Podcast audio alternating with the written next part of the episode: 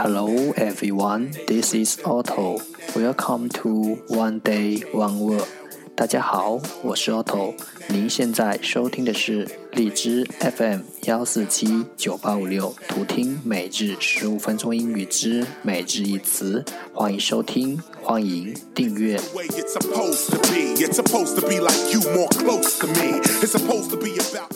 微信公众号 Otto Everyday O T T O E V E R Y D A Y，请添加，让学习英语融入生活，在途中遇见未知的自己。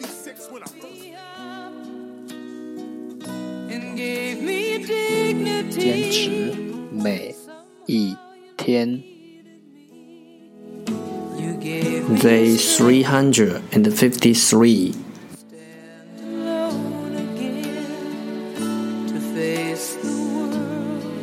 Today's word is 今天的单词是 commotion commotion c o m m o t i o n commotion 名词骚动。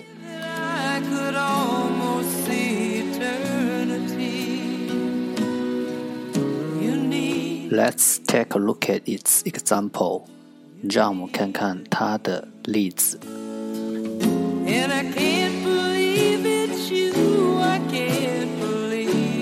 All the elephants are running and causing a big commotion.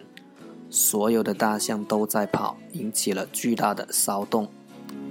And I'll never leave. Why should I leave? I'd be a fool. Cause I finally found someone who really cares. Let's take a look at its English explanation. 让我们看看它的英文解释。You held my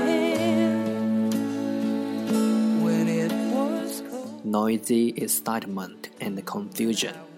喧闹的兴奋，noisy excitement 和骚动，and confusion。喧闹的兴奋和骚乱。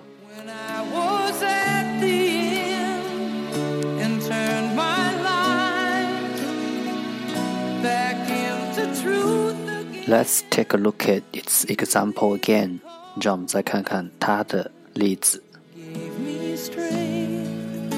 All the elephants are running and causing a big commotion. 所有的大象都在跑，引起了巨大的骚动。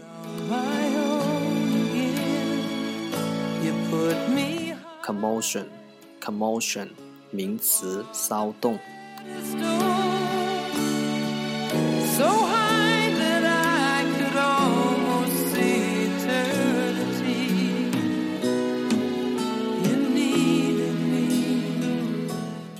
Are for today，这就是今天的每日一词。如果你喜欢我们的节目，请为我和那些愿意坚持的人点赞。